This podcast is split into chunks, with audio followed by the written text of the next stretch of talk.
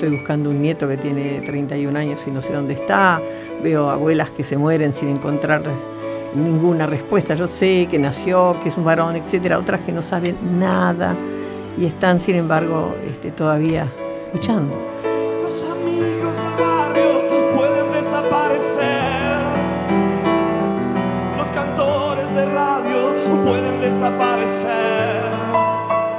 Chistela, ¿y vos te imaginás algo respecto de Guido? Mi nieto es un desaparecido con vida, está. Y yo lo busco con ese optimismo de encontrarlo porque está. Lógicamente, mi preocupación es cómo estará. ¿Quién será el que lo crió y quién le metió en esa cabeza, en esa cabecita? Porque la idea era educarlos totalmente diferentes a sus padres. Hemos encontrado 97 nietos. Y cada uno de ellos viene con esa carga de crianza, pero tienen algo, que es la genética de los papás y de la mamá. Y ahí eso no lo borró ni la crianza, ni la mentira, nada, ni los castigos, nada. Y después que eso que traen se cae, es como una cáscara. Adentro está el chico, hijo de ese papá y de esa mamá, que lo gestaron, que lo esperaron, que era un proyecto de la vida. Entonces se transforman en ellos mismos Oh, mi amor, yo quiero estar liviano. Cuando el mundo tira para abajo, es mejor estar atado a nada. Imaginen a los dinosaurios en la cama. Yo la primera vez que tuve una que lo pude verbalizar, que tenía algunas dudas de mi identidad, fue tras una jornada de músicos por la identidad que hicimos en San Fernando en 2010, que fue un grupo de músicos con, con un maestro que se llama Juan Rafo y ahí estuvimos una semana y luego de cada jornada de clases había un momento en el cual teníamos charlas y encuentros con gente, con un nieto y eso. Y ahí fue la primera vez que luego de esa semana lo pude verbalizar con ella y ahí pude como plantarme a mí mismo diciéndolo para afuera, plantar adentro mío la semilla de esa duda. ¿no?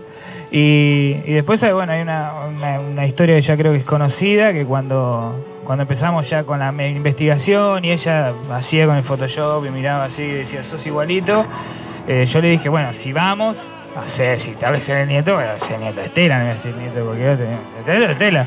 Y bueno, y se dio, ¿viste? Hay que tener cuidado con lo que uno desea porque por ahí se cumple.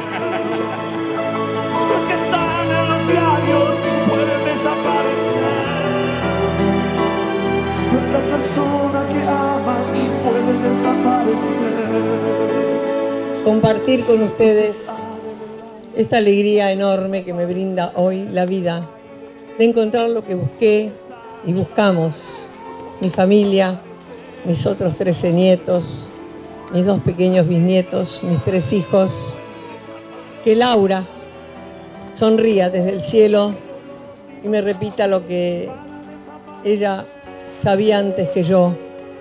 Mi mamá no se va a olvidar de lo que me están haciendo y los va a perseguir. Yo no persigo más que justicia, verdad y esto que estamos viviendo hoy, que es el encuentro de los nietos. Y ahora mi nieto, y ella estará diciendo, mamá, ganaste, ganaste una batalla larga. Esto es un premio para todos. Primeramente, lógico, la familia, ya tengo mis 14 nietos conmigo. Los portarretratos vacíos que lo están esperando van a tener su imagen. Ya le he podido ver. Es hermoso. Es un artista. Es un chico bueno. Y buscó. Él me buscó. Se cumplió aquello que decíamos las abuelas. Ellos nos van a buscar como nosotros nos seguimos buscando. Y hoy me dicen, es tu nieto en un 99,999%.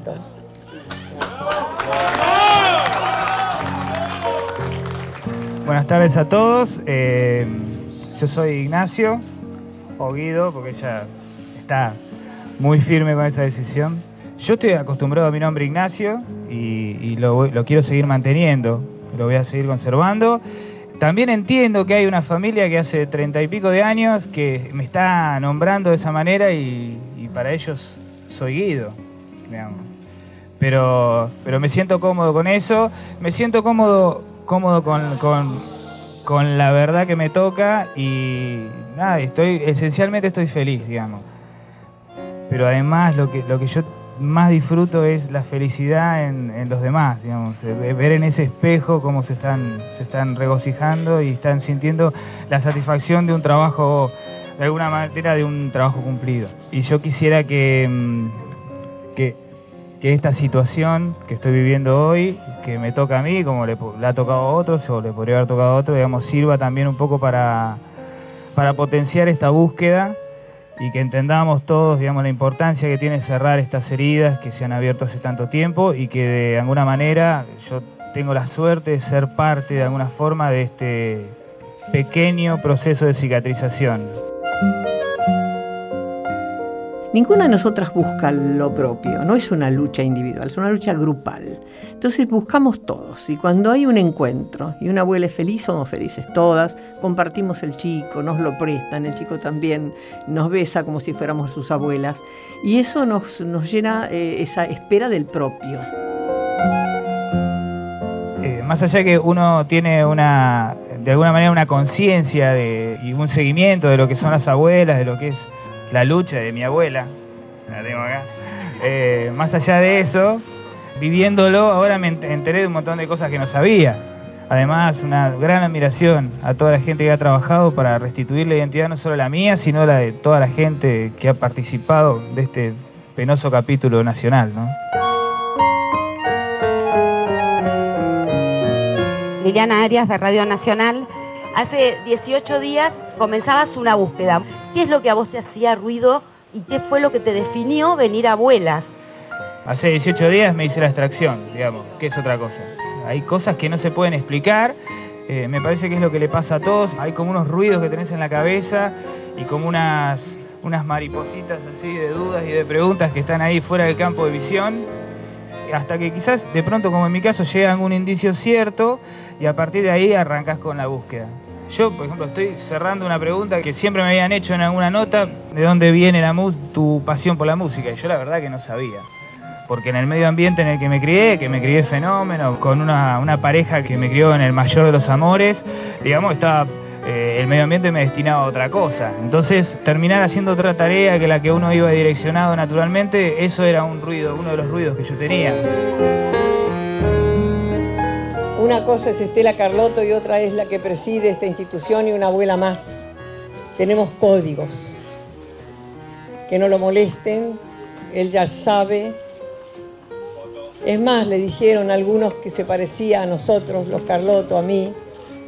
O sea que no le va a asombrar la noticia que se le dio, pero está muy conmocionado y acaba de mandar un mensaje a Claudia, quien, quien es como con nadie quien le corresponde decirle quién es. Cuando le dijo, sos Guido, sos Carloto, sos el nieto de Estela, el sobrino mío. Bueno, le quiso decir todo. Y entonces encajó en su lugar esa pieza que no entendía él por qué no cerraba, que era otra persona que no correspondía. Él le mandó recién un mensaje a mi hija Claudia, con la que se comunica, yo no le escuché la voz todavía. ¿Qué te dijo Claudia? Estaba bien y muy feliz, que ya pronto nos íbamos a ver. Qué mejor que eso, qué mejor que eso.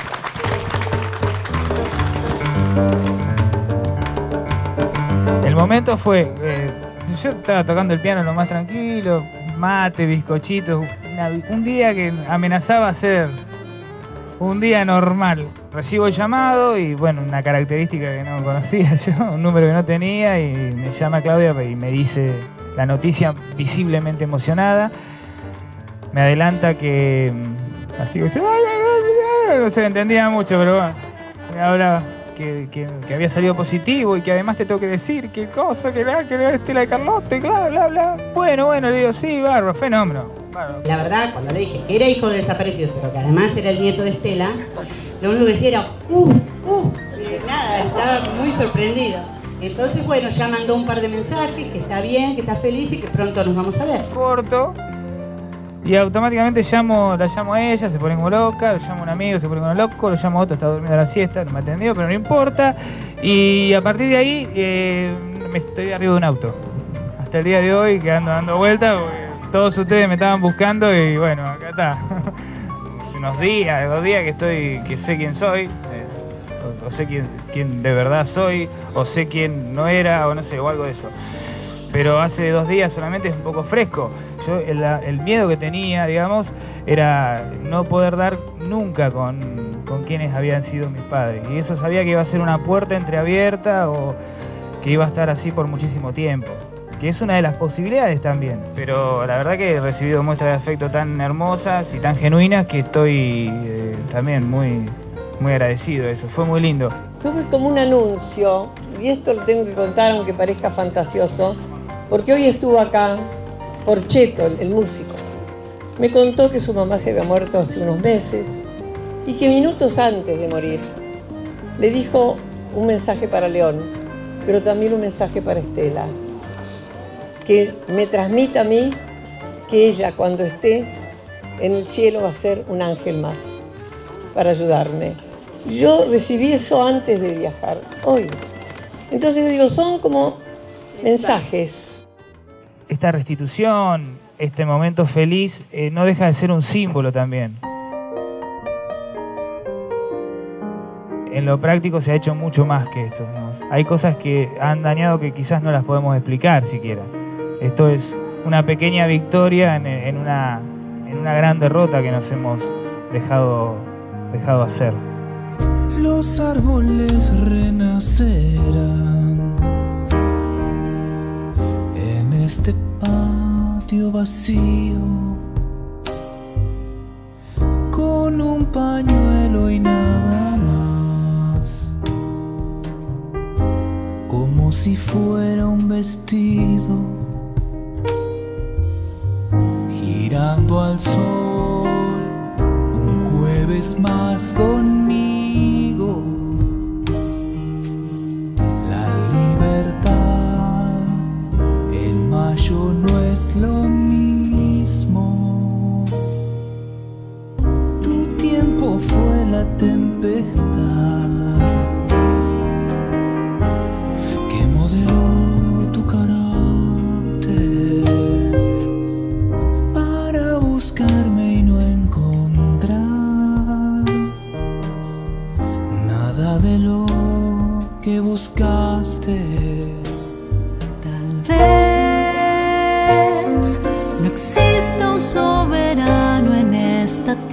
tierra. Tal vez es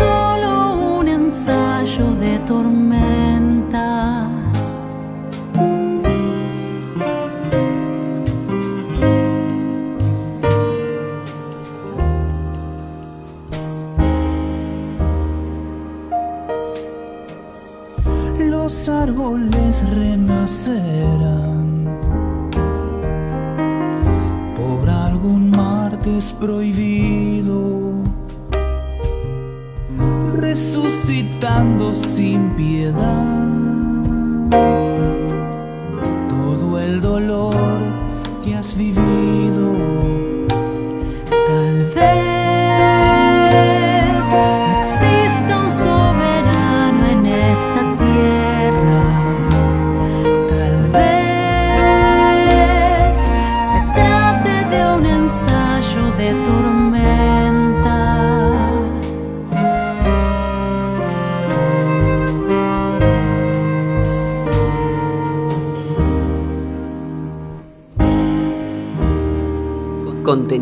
y memoria histórica. Radio Nacional.